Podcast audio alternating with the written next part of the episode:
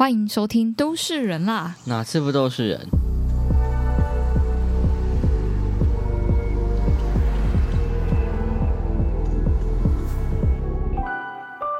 疫情结束之后，希望体育馆就都是人啊。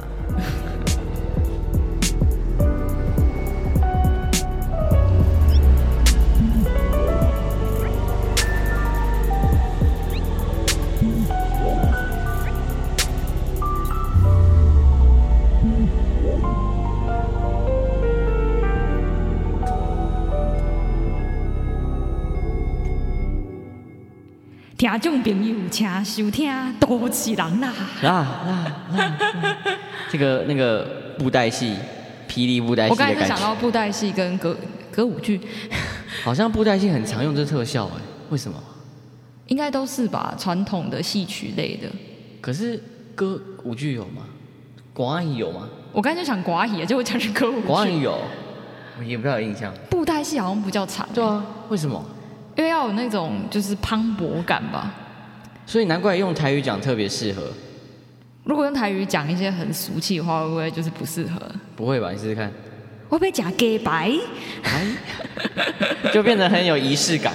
假白先生，Ladies and gentlemen，也可以啊，就这种西洋感。好了好了，我们之后看可不可以有机会都用这个特效。哦，刚刚打断了慧伟，他说今天要聊的是 program 系列，对，program 又进到第三集了吧？第三吗？还第四？嗯，厕所、图书馆、博物馆吗？那就第四。哦，第四。我怎么背得出来？我好厉害啊！但是博物馆跟纪念碑一起聊的啦。对。那我们这个系列就是简单介绍，就是各种建筑类型，因为每个建筑类型它就是都有很特别的一个。存在嗯的原因，可其实这样想一想，好像也没几个可以介绍了，还是很多啊。你把那个法规的建筑类型种类全部对啊，然后有些很无聊啊。像是什么？我刚刚脑袋想过一些，就是比较机能型的，像是加油站。对，加油站也很好聊，我觉得消防之类的哦，避难警察局，可大部分都还是很有得聊啊，什么幼稚园啊、学校、医院。好，期待下一季，我们就聊加油站，好不好？很好。好，那那今天为什么想要聊体育馆呢？就是为什么？我吗？对啊，因为因为体育馆是一个，就是我们好像某一直在聊运动嘛，我们是有聊过运动啊？有吗？没有吧？可能有聊公园啊。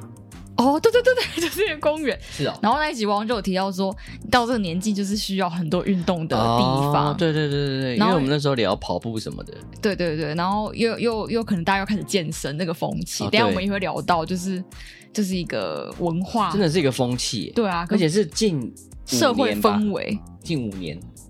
我觉得不止，可能我们我们这个年龄层的近五年。什么意思？就是可能很早期的，呃，也不是年龄层，我们这个同温层。更早期可能就是不是我们妒忌是那种爆肝类的要死，很早就开始在运动，然后我们但是我们到这个就是有一点有有钱有闲的上班族的年纪才开始要做这件事情。但像我叔叔或我阿姨，可能就是三十五之类或四十之类的，他们也不会有这种习惯啊。很难说，就是应该说那时候的健身房各种什么，大家就不会妈妈不会介绍你去健身房，对啊，那时候健身房可能也比较少吧。不会开这么多健身房吧？就是有越来越流行的趋势啊。没有，我觉得我不太有资格聊体育馆。为什么？因为我太胖了。我才不胖。你太胖？有没有？谁说胖子就不能聊体育馆？就体育馆，就是感觉就不会是一个胖子要聊。但我其实还没有很胖啊。对啊，你这样讲什么意思？你说胖建筑师不能接这个 case，就像就是佛教徒不能接就是教堂的 case 的意思吗？之类的吧，就是跟他人设有违背，或者像我不看书，然后有一天去接一个图书馆的 case 之类的，啊、可以啊。没有，我要反驳一下，其实我没有很胖啊，只是我就没有这么热衷于健身这件事情。嗯。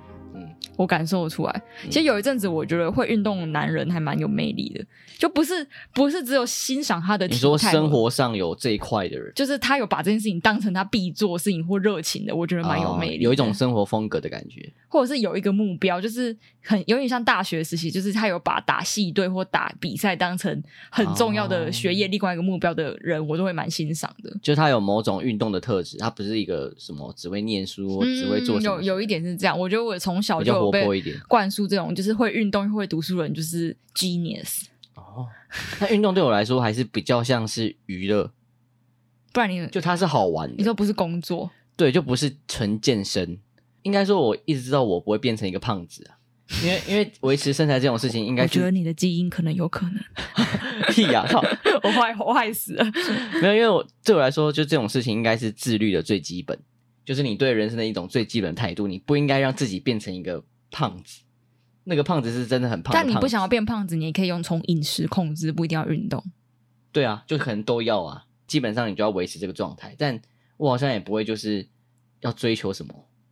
那你对体育馆不就没什么热情吗？那我们今天就不聊了，今天就我聊就。我们都很少去体育馆吧，因为现在运动场所太多了，有健身房、有公园，都是蛮舒适的运动空间。或者是钱的考量啊，然后人多不多啊，方不方便啊，你都会考量进去。好，那简单介绍一下那个体育馆的简介好了。体育馆基本上就是政府推展全民运动，然后最直接接触民众最基层的机构，这样子。它基本上是一种行政的机构，就是真的是公部门直接来做这件事情。对啊，它比较像社教单位啊，是提供民众运动或者争取国际运动比赛的社教哦，社教，嗯，哦、社会教育吧。哦，哎、欸，难怪那个体育署是在教育部底下啊。对哈、哦，对，因为好像大家都会忘记这件事情。哦、其实这也跟就是体育馆的从希腊那时候的的发展有关联的，待会会提到。好。因为国民体育法里面也有明文规定说，整建及充实体育场设施是一个被规定的事情，所以台湾其实现在大概有十七八个县市有体育馆，十七八个县市有体育场，所以体育场对吧、啊？是这样听起来好像没有什么县市没体育场。对啊，它基本上是规定的啦。哦，然后它其实体育场分为几种种类，一种是公园型体育场，然后通常这种体育场的面积在三十公顷以上，很大。就像公园型的，对，就像那个台南市的体育公园，嗯，它就是一个公园，然后可能里面有几个场馆或什么高尔夫球场什么之类的。哦，但总总瓜来讲还是个公园。对，然后后面有分都会型的、城市型跟城镇型，基本上就是看他们所在的环境位置。像都会型就是在繁华市区这样的地方的话，相对使用频率会比较高，像是台北市立体体育场或是台中体育场之类的。这个就是六都吧？对啊，就是六度里面的，就算都会市型就是县辖市吗？有可能，但就是看他们的使用运动人口啊，然后使用率啊之类的。刚刚有提到嘛，一般人常认为体育场是一些田径场或是体育馆，那其实体呃就行行政的立场上，体育馆才是隶属于就是各个市政单位的行政机构，然后它主要功能是在举办各种大型的体育活动，所以它其实也像什么什么教教育部或什么司法院这种，它是一个行政的机构。嗯，然后掌管的就是人民的活运动啊，或是推广一些体育活动这样子。你说“体育场”这个词的，就是广义来讲，它其实有包含一个机构在里面，就对了。对对对对。然后其实我没有查到那个国民体育法，其实它从民国十八年就有了。十八年呢、欸？你阿宙出生的时候，差不多吧？差不多，对啊。而且你从它的法律的第一条都可以看出，那时候体育对于就是那时候的人人民来说是什么样的存在。像民国十八年，他第一条就写说，中华民国青年男女有受体育之义务，父母或监护人应负责监督之。好凶、哦，对吧？那体育是、哦、是规定，是你的义务，监督哎、欸，而且父母要监督你，就是很很像那个每晚要一百次的跳绳之类的，就打你屁股之类的。为什么啊？为什么那时候那么凶啊？应该是那时候想要很快的比较。独裁一点吧，那时候只是让你很快的去理解这个概念，因为那时候可能大家都不会有运动的知识。哦，你说这是一个蛮西方的概念。对，然后他想很强烈，就很快速的灌输你这些观念，这样子，只好逼迫你做。就像那时候的那个公共卫生这件事情，也有点像是逼迫大家去改、改这个习惯。对对，算是蛮有效的方法。嗯，然后他其他第十二条有写到说，凡体育团体不能以团体资格加入政治活动，这很很好想象嘛。民国十八年的时候，嗯、没没错没错。对，然后到民国三十年的时候，第一条它变成就是国民体育的实施，依中华民国教育宗旨及其实施方针，以锻炼国民强健体格，培养民族正气，达到全国国民具有自卫卫国的能力为目的。我就说是反攻大陆啊，三十年才比较明显吧。国民政府也迁台了，所以那时候就是像你刚刚讲的反攻大陆这种。风气可能比较盛行，所以那时候才有什么培养民族正气啊，或是自卫卫国的能力。就真的你要锻炼身体，你要随时都要准备跟对方上战场。对，上战场。我现在一直想到那个画面是，就是小朋友可能拿着什么矛啊之类，然后就是射箭呐、啊，哦、都是一些很强悍的运动。你能想象？没有，就是那个时候的那个画面感觉是这样。那个运动是这种类型的运动，哦、还是那时候大家都在深蹲？不可能吧？我大家都在塔巴塔，就很怪。那时候应该是健康操吧？还是 健康操还没出来？可以自卫卫国吗？因为他第一条就写一个很大方向啊。当然，运动还是有各种的，你要打篮球什么你都可以，但他就写一个大方向的宗旨嘛。民族正气是有可能的，因为大家只要团结起来，一起球类啊什么都有都有机会。哦，有道理哈，我还没想到。对啊，嗯，就是团体运动嘛。然后到民国七十一年的时候，就是第一条，它变成国民体育的实施，以锻炼国民健全体格、培养国民道德、发扬民族精神及充实国民生活为宗旨，开始进到人民的生活里面。经过四十年之后，发现是不能这样写的啊。没有啊，发现打不赢啊。哦，有道理。这其实蛮蛮合理的啊，就是国民道德嘛，民族精神跟充实国民生活。我觉得会有讲说，为什么要一直看第一条？说因为第一条很不正常，它是越来越正常的。就它都会反映那时候运动或是健康这件事情对于人民的一个定位，所以我觉得蛮有趣的。或社会风气，对对对对对，这个发现蛮有趣的。或是政府想要怎么操作人民的方向。然后到一百零六年，就是最近第一条变成促进与保障国民之体育参与，健全国内体育环境，推动国家体育政策及运动发展。嗯，就是就现在来说更合理了，因为就是要推广我们国内的教育嘛。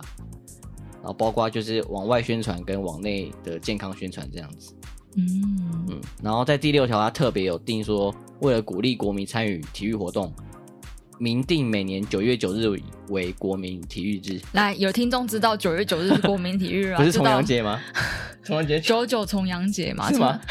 重阳节是农历还是国历呀？我们这边秀下限，农历吧？这就是九月九号啊。然后国民体育日是有要放，不是放假，有要有什么优惠吗？对，他蛮特别，是写说就是各级政府之公共运动设施应在国民体育日免费开放民众使用。但我好像没有印象有实施过的感觉，可能是我们平常也但，但没有打到你的生活圈，对对对，因为可能平常也不会去。酷哎、欸，这真的还不知道哎、欸。以后九九重阳变九九体育体育日啊，那以后九月九月九日他就是都去体育馆。感觉大概是因为就是用个三个三四个小时，就是大概就是因为促进国民体育可以促进国民健康，那国民健康人类就可以活着长长久久，然后国家就会兴盛。所以九月九日啊，哦 哦哦，你是要讲这个？对啊，要不然准备九月九日，这可以自己可以自己定的啊，因为十月十日国庆日了吧？啊，要定一个比较好的啊，八八爸爸节，那还有什么七七吗？Lucky Seven 还有什么？可以定。真的好像没什么，啊、好像大家都喜欢叠字。一一有吗？一一好像也可以。一一是元旦啊，对哦，还是要十一月十一号购物日？因为一一就是第一名嘛，比赛要第一名嘛。没有啊，不能跟元旦抢啦，也是元旦那么大，所以只能九九啊。因为重阳节大家可能也不 care。哦，你不 不敬老就对了。对啊。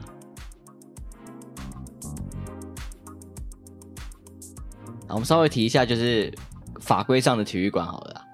好就是都市计划里面提到的有关体育场所怎么规定？对，其实他在第四章的公共设施用地里面就有提说，学校、社交、社交机构或社会福利设施、体育场所、市场这些都算是公共设施，所以其实他在都市计划法就是算是一个公共设施。有点废话，有点废话，但 但就是意思就是说。它是有被明定说，你在这个都市计划划定的时候，你要把这个东西放到你的考量里面去。对，然后它就是被划成公共设施用地的里面的一块这样子。嗯，然后其实它跟公园、跟绿地、跟广场、跟儿童游乐场都是算算在同一个系统里面。然后它要依照计划人口的密度跟自然环境做有系统的布置这样子。除了都计法之外，就是最近很夯的，自己讲很夯，高考又考到了，公共设施多目标使用。哦、然后第十一条就讲到，就是像是公园的话，它可以容许的使用项目，就是有包括体育馆或者是运动康乐游憩设施。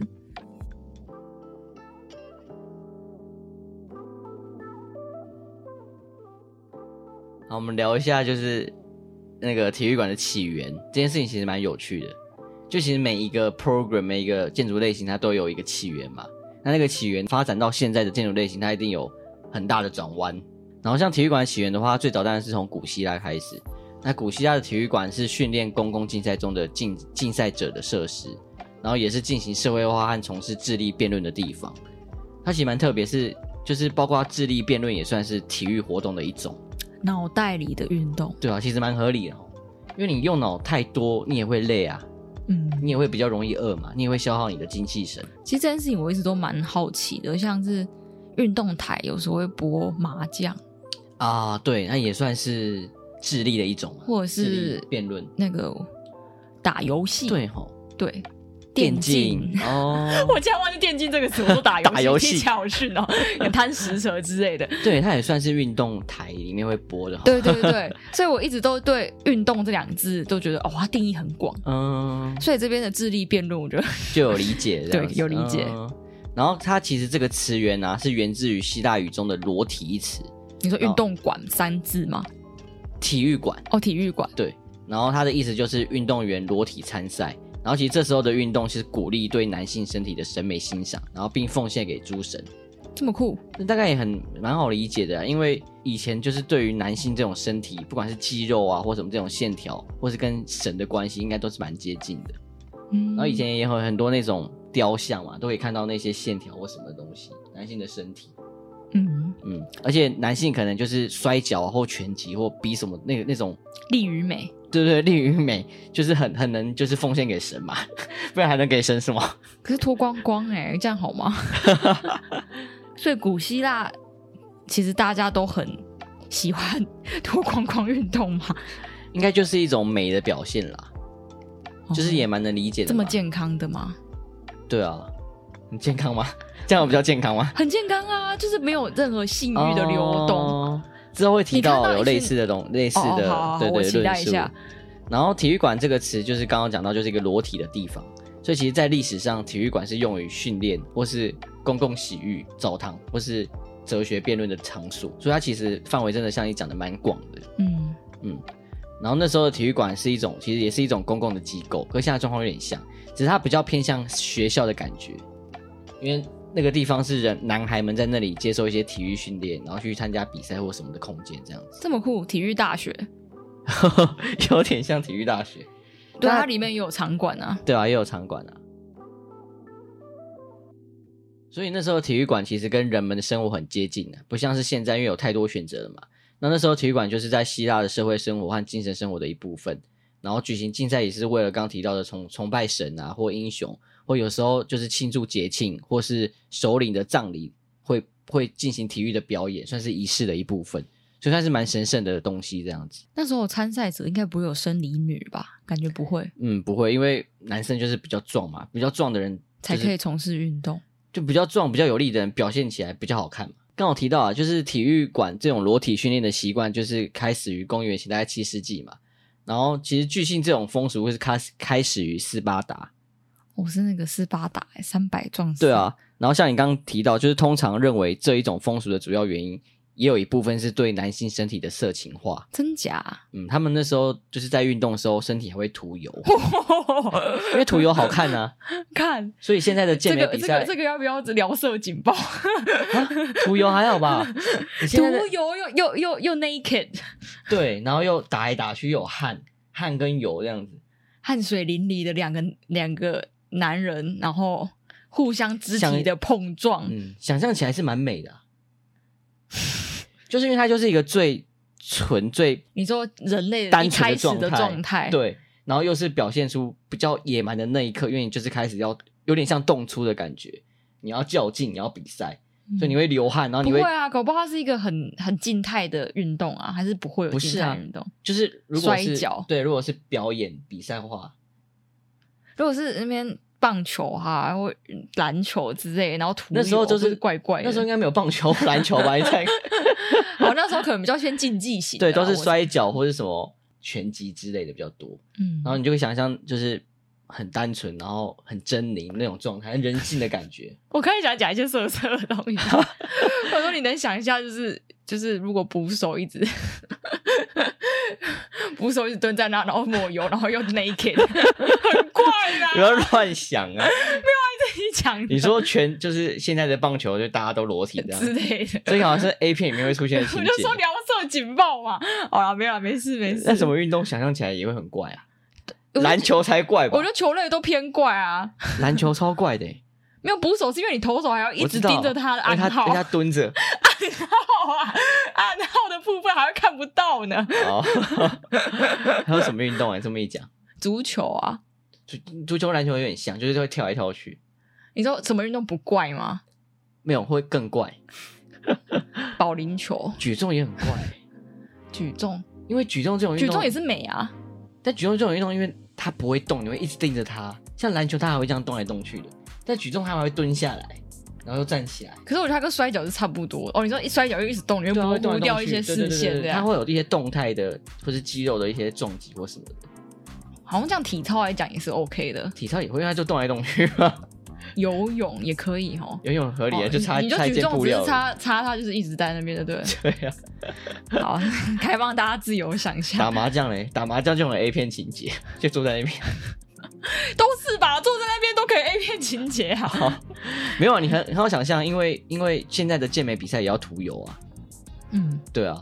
让身体好看啊，因为你就是其实大家把打把那个重要部位遮起来的话，一切还是会好看的。不会的，也不是说重要部位不好看。对啊，我觉得就是 重要部位有出来才是一个更单纯。你现在想象任何一个就是艺术作品，其实也都是会把那些地方刻的很好，很好理，很很很可以理解。我想那些地方是国小生。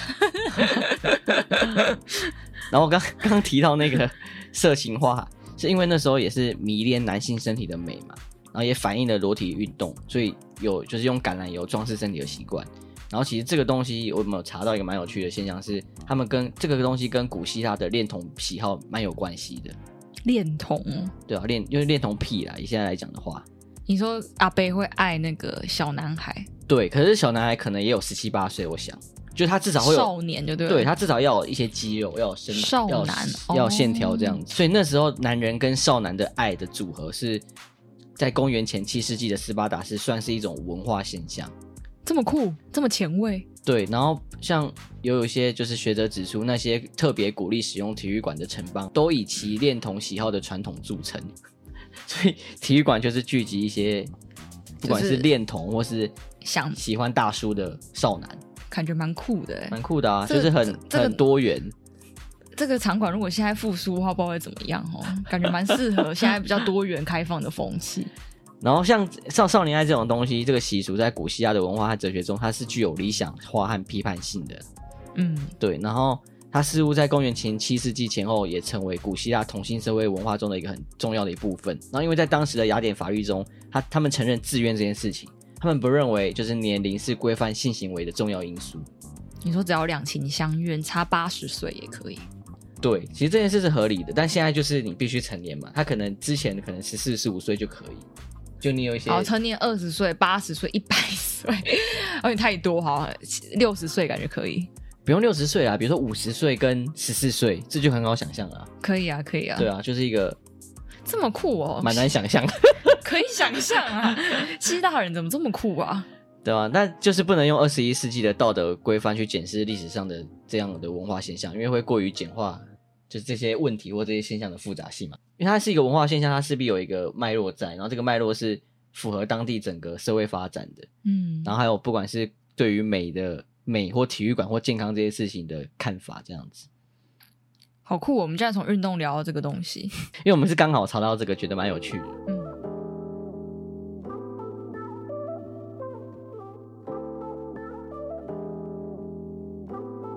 对，然后总结一下，其实运动这件事情是跟自身的身体，或是自身的裸体，跟洗、跟洗澡、跟洗浴，或是跟哲学辩论、跟崇拜神到取悦神的荣耀只有到性的关联，或是恋童恋童喜好，或是少年爱的文化都很有关联。体育这件事情其实它有这么多的渊源，嗯，它不只是就是我们现在的体育馆，我们去那边运动流汗付钱这样子。哦，对对对，它其实你你可以从这件事情发展出很多论述去去描述体育或运动这件事情，就是把重点可以回到自己的身体啊、美啊、性欲啊。对，就是等等于真的是回到你自己身体的本质的那个状况，蛮酷的。所以其实我们刚如果是裸体的话，这件事情就是最原始的状态。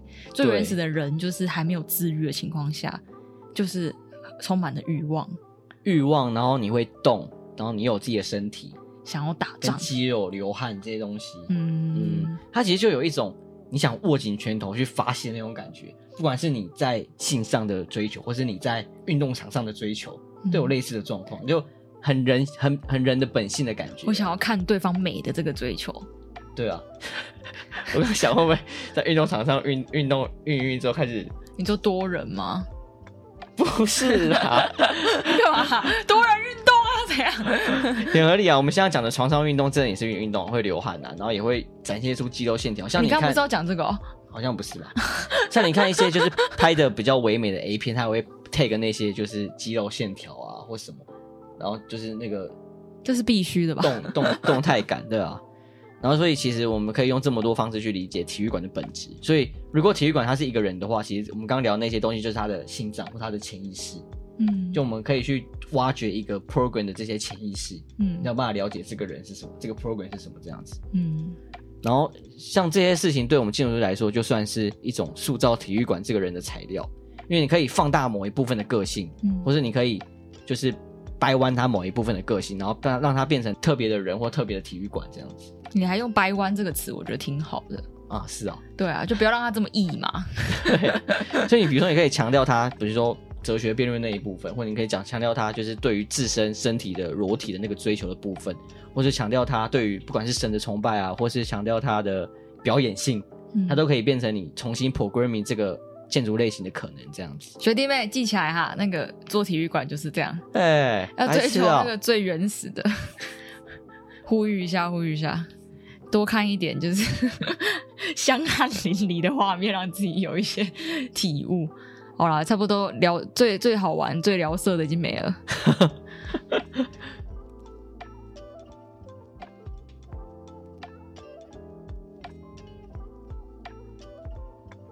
然后刚刚讲了这么多，就是体育馆的一些内涵嘛。那其实，在公元前十五世纪，在古希腊就有体育馆这个原始建筑。嗯，那原始建筑它的类型，它就是一个狭长的马蹄形。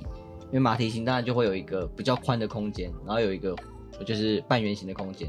那半圆形当然就是观众可以就是坐的空间嘛，他就会看向中间那个表演的空间这样子。嗯，然后发展到后来，就是罗马人继承了这样的传统，加以改进。他们建造了两种类型的体育场，就是一种是赛马场，而一种是露天竞技场。然后那时候的露天竞技场是呈椭圆形或圆形的，就是最有名就是这个罗马竞技场。嗯，对对，那个那个应该说圆形这个东西就是很适合观赏跟表演跟一个核心的那个感觉啊，所以被用来当做体育馆的一个最基本的配置是蛮适合的。所以体育这件事情或运动这件事情，从以前到现在就是一个兼具表演的空间。对对对，因为他就是要奉献给神嘛，那你给神发展到后来，你当然给人看也是很很很合理的。嗯 发展到现在的体育馆，大部分都是需要有比较大的跨度，因为很多很多体育活动都是需要大空间嘛，它中间不能落住，所以结构上或什么就会比较特别一点。其实我们也去过不少有名的体育馆或体育场啦。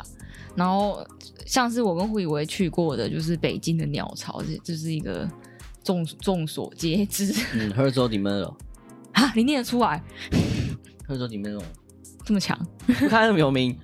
反正这嗯也是可以简单带过一下。鸟巢这么有名，好像不太需要什么解释哎。嗯。但是鸟巢我自己是有被惊艳到，就现场看的时候，嗯、然后因为那时候还小。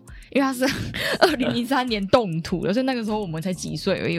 所以那个东西二零零八年完工的时候，我们还明智未开，就是你还会被吓到。就是我们大一二啦，至少没有大一二，大一二是二零一二年的，二零一三年的高三啦。哦，没有，我说我们去看的时候，我们去看的时候，哦，可是很早就知道有这一栋了。对对对对。而且我那时候刚盖完，我就有去过北京的。哦，真的哦，你就去看过了？就是第一次去的时候就已经去了。然后，反正那时候大一、二的时候，也就是明智未开的时候，就会觉得哦，好惊讶哦，然后也会觉得很特别。那但我今天去查才发现，它有一些有趣的点。它是就是大家都知道，它是二零零八年北京奥运时的，就是开闭幕的举办场地。然后那时候就是轰轰烈烈的，然后一些声光效果大家都很惊讶。然后在二零一四年又入选中国当代十大建筑，听起来不太妙，不知道为什么。感觉入选的都是一些嗯，会吗？为什么？就是一些很很很磅礴的建筑，哦、很特别的。嗯、然后，然后那时候慧伟有讲到，就是这建筑是一个瑞士的建筑师，嗯。然后他跟当地中国建筑设计研究院一起，对，一起组成的一个团体，然后他们去完成这个鸟巢这个方案。然后鸟巢设计的来由，就是设计团队是说他们是从中国的古瓷器的裂纹去获得这个灵感。一定要有这种裂，一定要有这种论述。没有，他其实这个是人家翻译的，他自己是写什么？这个 pattern 是很像 Chinese balls with cracked。就是有裂缝的中国瓷器或碗，哦，一样啊，跟他翻译的一样，差不多意思，啊。没有是裂痕，感觉像那种青花瓷的感觉。但我说一定要有这样的论述嘛，至少要符合当地的，让当地的一些买民众买单嘛。对啊，然后我刚才觉得哦，就是一个碗，然后破掉。但它最特别的还是它用钢构的系统，以不规则的方式去布置啊。就是像藤蔓般，像鸟巢一样嘛。对，它整栋是钢构，然后钢构的空隙上有一些半透明的充气薄膜。哎、欸，你哪栋摘啦？就它最有名就是这个，其他我实在不太了。然后我查查到一个比较有趣，就是刚刚慧伟有提到说，就是那个钢是很特别的。然后就有看到一个小趣事，就是说这听起来好像也不是一个趣事，感觉不太好。他说就是为了那时候为了要把这个钢就是交，就是把它生产出来，因为它是一个强度极大的特殊钢。嗯、然后他们就是动，就是中国就动用了几个就是厉害的公司，厉厉害的制造厂。然后他们那时候为了要就是期限内完成，就把就是让大型钢构可以运到北京，把沿沿线铁路沿线的三个车站给拆掉了。就为了不用停它，哇塞，有点酷哎！就就是中国做事才可以有办法这么霸气。哎，他们是交给制造就是军舰跟主战车特殊钢外壳的 钢铁公司去造这个。对啊，他们甚至可以舍弃外交，不是外交，国防这件事情。嗯，所以这栋建筑真的在中国才盖得出来吗？我我觉得有可能。你讲这个论点蛮有趣的。然后后来有时候就是二零一一年之后，反正就是结束了奥运嘛，他现在就是证明为国家体育场。然后听说就是这个场馆也是可以的名称也可以公开拍卖，所以如果你有钱的话，可以变可口可乐体育场。哦，是这样子啊、哦？对对对，或者什么 现在有人买淘宝体育场之类的，或什么阿里巴巴体育场，但还没有人买吗？我我是没有查到讯息啊，搞不好就是我我们的搜寻器搜寻不到。感觉真的会有有钱人做这种无聊事。会啊，然后他可能后来就是那个鸟巢上面都会写他们的名字，挂一整面之类的，然后有头像。但我那时候去的时候，我旁边附近还有一棵叫水立方的，我觉得那棵也蛮可爱的，蛮可爱的。对啊，对啊。你刚刚说就是什么涉世未深什么？去看的时候，明智未开，哦、明智未开。我反而觉得明智未开的时候 最单纯吗？就是去看的时候反而没什么感觉啊啊！是哦，因为我还没学建筑啊，然后去看就是、哦、嗯很酷。很特别，但因为太特别，就是那那那附近特别的建筑太多了。对，还有那个就是咻咻咻咻咻那个五个的那个连在一起像一条船的那个，那是什么？你刚才讲什么？就是什么中国十大丑建筑之一的那个哦，就是它是上面有云的那个，然后噔噔噔噔噔有五栋，有啦，你看啦，反正就十大丑建筑嘛。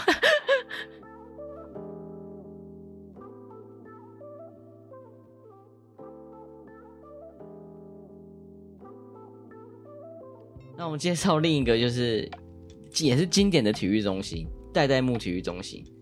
代代木、嗯，我之前就有听，我之前之前在那个日本实习的时候，就有听一个同事说，这这栋建筑是他在东京最喜欢的一栋。然后你还没去看？我只有在远处看，而且我我那时候就住在 代代木的，就是车站的附近。你不不能走进去看吗？嗯、要买票吗？我不知道可不可以进去里面，但是我甚至连就是在他的。靠近他都没有，就是在远处看，很敬畏这样。没有，我不知道为什么我不去看呢、欸？可能懒惰。那时候我更喜欢的人，可能吧。安藤忠雄，而且可能是他已经经典到有点老派了，但他真的很、哦、真的很厉害。老派哦，很早就盖好了吗？他是那个丹丹下健三在一九六三年，因为就是奥运，应该是因为奥运所盖的体育馆。哦，好早哎，真的蛮早的。对啊，很早啊。爸妈出生的年代。嗯，然后它占地有九十一公顷，然后是有两座体育馆，第一跟第二。然后它第一个体育馆比较大，是游泳馆；第二个是篮球馆。然后它它蛮特别的是，它的平面是有两个新月凹口，就是成对，然后一起组成的。旁边是圆形的观众观众席，那中间是游泳场。是什么？什么游泳场？游泳池。吓死！什么游泳场？其实大家可以去理解这栋建筑啊，因为它从结构上或是在平面的配置上都是蛮哦，就所有东西很酷哎。对，就所有东西是很合理的去结合在一起。然后它最知名的地方就是它的曲面屋顶，因为它是有两只高大概四十公尺的巨大混凝土柱，然后中间是挂了两两条主要的的缆索，然后再从主要缆索去挂副缆索，然后以悬吊的方式去组构这整个很大的曲面这样子。所以那个曲面是自然而然的这个结构去生成的，然后两个曲面下面就是整个场馆的空间嘛。然后它其实在主柱的外侧，它有拉住，就是更加强支撑的那个也是缆索。然后这个缆索刚好就变成那个观众的呃主要入口这样子，好酷哦！它好像一座桥哦。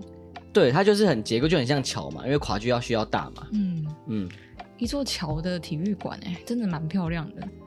它的几何真的很漂亮，然后它所有东西都是很合理，就是在这个重力场会实现的东西。有人说论述有回应到日本的一种图腾啊，但我觉得那个还好，它整个就对应到就是一种运动的动态感。嗯，它整个东西感觉就是在旋转。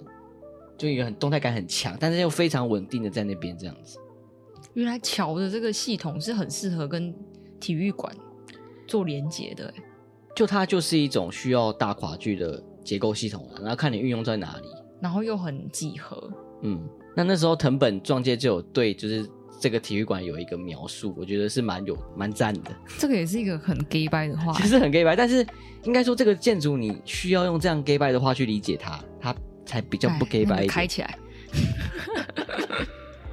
那并不是安静，而是粗暴的无音浊流，剧烈的压着靠过来，在一瞬间我们就被那吞没了。那并不是建筑空间，那已经被超越了。如果说第二体育馆是纤细而具有优质品质的建筑空间的话，那么主体育馆则是完全不一样的东西。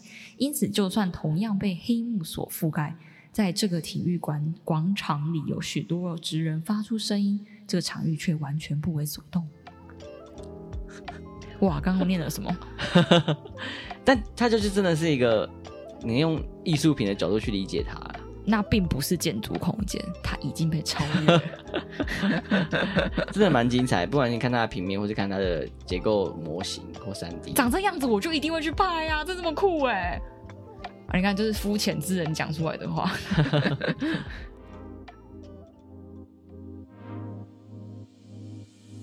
然后最后我们介绍一个综合体育馆，国内的。哦，好，不知道好为什么好熟哦。这体育馆也算是就是蛮新的啦。然后算是蛮，就是整个整个长相也蛮有趣的，蛮特别，蛮特别的。你开对对对开那个高速公路过去的时候，说：“哎，这里比啥？这里哦哦。”对，九桃啊。它其实就是回应说，运动是某种身体的表现、表演。运动赛事当然是表演嘛，那你平常运动的话，也可以是一种类似表现。所以它设计上是有点像橱窗式的设计，然后它整面大玻璃是面对交流道。嗯，就我们从下中国交流道的时候，都会看到这个体育馆。然后这个体育馆也可以看到交流道，所以它有点像是一个很大的橱窗，去展示里面运动的人们这样子。我记得那时候听建筑师讲，是说他们在有限的空间里发挥了最大的使用。哦，对，基地不是特别大，然后就是他。哦，你还记得哦？就是我记得，厉害哦。然后因为那时候就听那个 AA 吧。看那个 A A 的展，然后有得奖的样子。A A 是叫 A A 吗？A D A 哦，A A 可是另外一个奖。A A 是那个伦伦敦建筑联盟。对对对，A D A 的时候，然后就有看听到这个建筑师，建筑师的名字叫做什么？这呃。郑伯廷，郑伯廷先生 讲出来的这一番话，然后我就觉得，哎、欸，他讲的蛮有道理，因为他有在回应说他为什么往上削嘛什么的，啊，对对对，然后有些他的楼层的分割是怎么样的？对，而且因为他们那个他不想盖一个就是真的很大，当然已经很大了，所以他其实没有他不能盖这么大，还有讲。对，然后其实他把一个就是最大的 program 就是那个曲棍球场，他占的空间是最大的。他把它藏在就是旁边的地底下，砍入地下，嗯、对对对，对，所以旁边那个印象，旁边那个曲折的板就是那个曲棍球场的的屋顶这样子。嗯，但这栋我们两个都没有真的去过啊。对啊，改天可以去一下，因为它其实整合了所有事情在里面，包括室内设计、机电，其实里面是非常干净的，很难想象它是一个公共工程。是哦，对啊，然后它本身的设计主旨就是说，设计场馆它是一个力量跟能量汇集的流动空间啊，但就是一个概念，力量能量汇集，感觉比其他的刚刚那个逊多。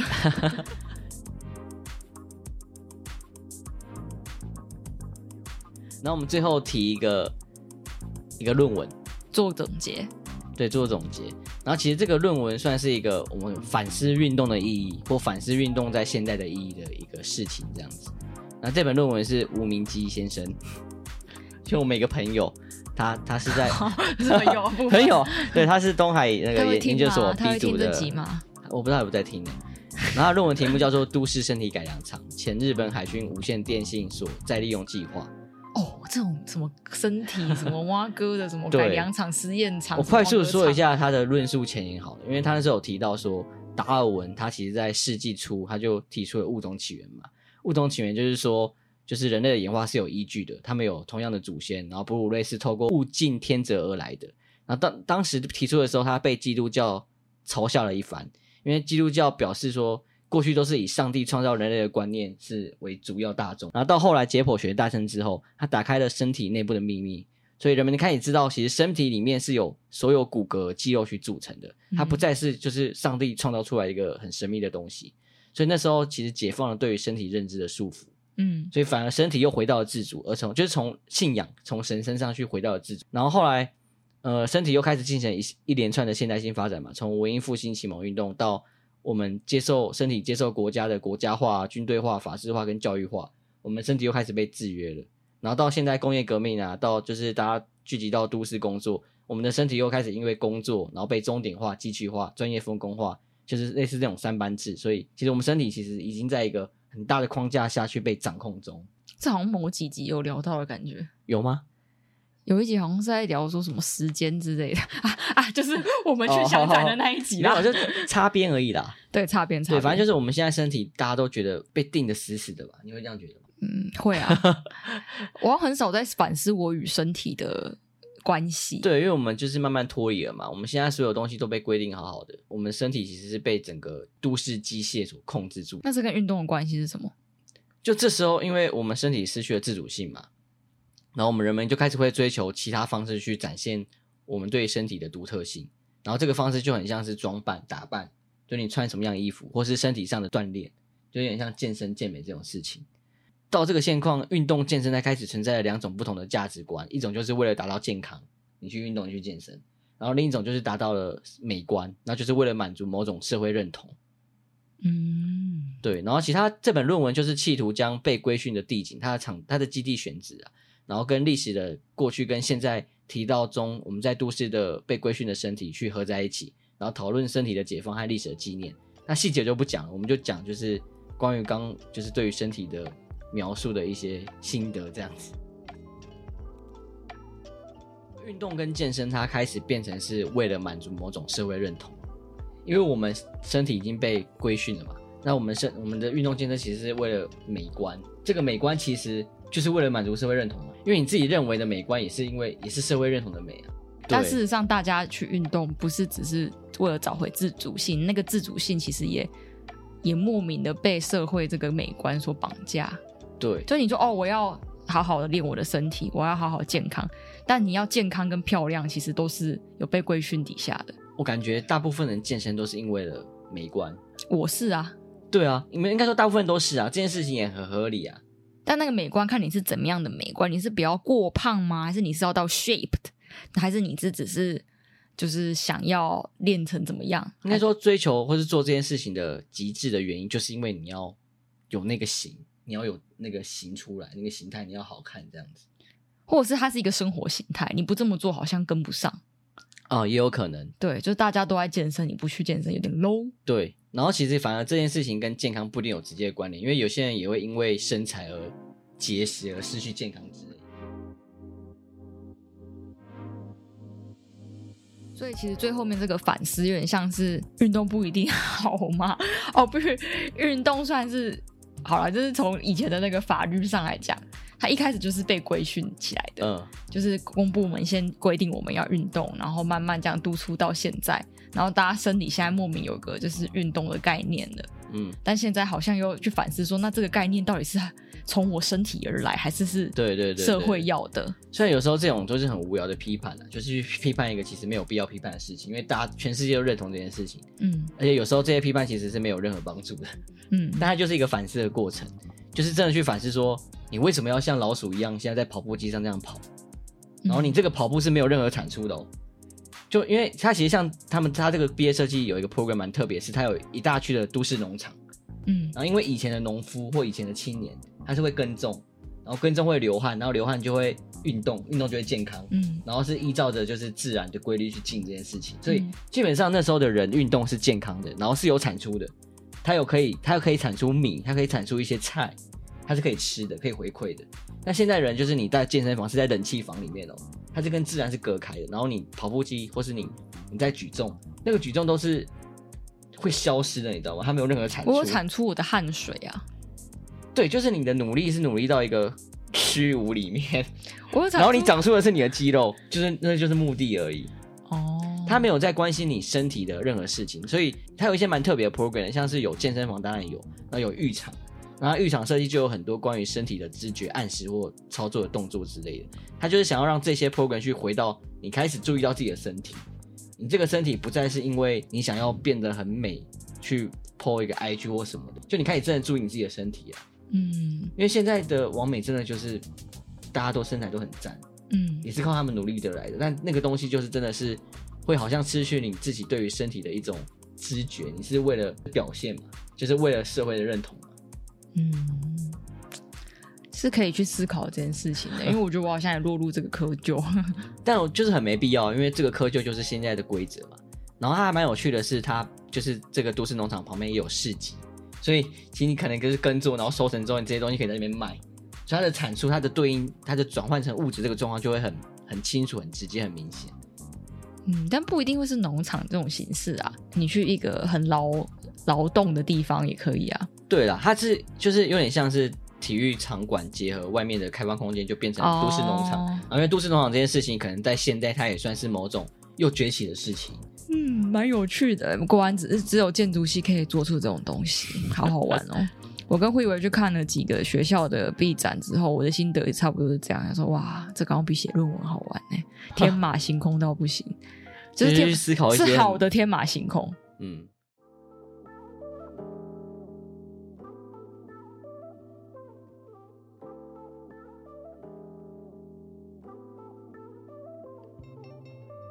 所以其实我我感觉都是我对运动这件这件这件事情，就是在用一个很低成本的状态去维持美观这件事情，不会想要高耗能、低产低产出这样子。因为你已经低产出，你就不不需要花太多成本。应该不是说投入吧，就是不会很在乎这件事情，但是你得维持基本的美观嘛，基本的线条要有。但是你去会去相信。你运动是会健康的吗？健康是指你身体的所有状况，或是你比较好睡，然后你比较吃得下，哦会，这一定过敏会好之类的。好像如果你是为了健康的话，在我们刚那段就是很没有必要的批判里面就很很合理，就不会被批判到。我是真的为了健康哎、欸，我认真的。但健康是真的是有直接关联，没错啊。对啊，而且就你真的你去跑步或什么，你去稍微做一个塔巴塔，你真的会比较好睡。很多啊，而且。前一阵在跟我同事聊天，就是他是有在慢跑的人，然后本来就是我们我们这几个同事就在那边辩驳说什么，你其实你不一定要做有氧啊，很多很多人指出说你是你要瘦身或维持体态，哦、你也可以有无氧就好，怎么样？就是在那边批判什么，然后那同事就讲出一番话，我也回不了他，他就说没有啊，你去看就是有一些研究，就是脑跟跟你运有氧运动的关系，然后发现你做有氧运动在长期的数据累积之下是会让你快乐的。哦，然后疏解压力，他说真的是有研究，然后推荐了我一本书之类的，然后真的是蛮多研究都是这样指出。嗯，这个算是蛮好理解的，这也不用说什么研究，因为很多研究都是假的嘛。但是你说运动这件事情会疏解压力、会放松什么，这件事情都我原本不相信哎、欸，我原本、哦、我原本觉得那只是一个无稽之谈，因为好像有一些什么，不管是忧郁症或什么，他们运动都还是有帮助排解这些事情。一定的啊，但是、啊、但是我原本只是觉得，这似乎只是一个就让你发泄的方式，或者是让你流汗，你就会就会觉得哦，我是活着的之类。我原本只是把它想的说哦，它可能是方式之一，但后来发现它是有科学在辅助的，我就更相信这件事情哦。可能都有关联吧，包括你说那个流汗有活着的感觉也是。然后我觉得，自从这样听完之后，我就觉得哦，那是真的是为了健康，不是只是为了体态而已，嗯，为了身心健康这样。对，身心健康。嗯，所以他这样反而会变成一种生活方式嘛。是，而且也回到我们那个 第一条里面讲，就是促进国民生活，生活什么，生活健康啊，然后什么活得快乐之类的。嗯。对，所以体育馆还是很存存在的是必要，只是我们现在没在用它而已。好，最后我们运动完了，要来推个歌。那我们推一个 YouTuber 叫做 Andy's iPhone，听说台通有推过啊？对啊，这台通推过的，我也是听他们才听他们说才知道。我以为你要推多米多罗，各种台通推的。Andy's iPhone 是一个很简，就是剪辑很简单但很生活化的，对，有点像早期的。反正我有闲，一个人叫 Andy 嘛，然后他的 iPhone 里面录的东西就拿出来放这样子。所以他录的都是一些他朋友讲的小故事，所以重点是他朋友很会讲故事。对，他朋友很有趣，为什么？我们也蛮有趣的啊。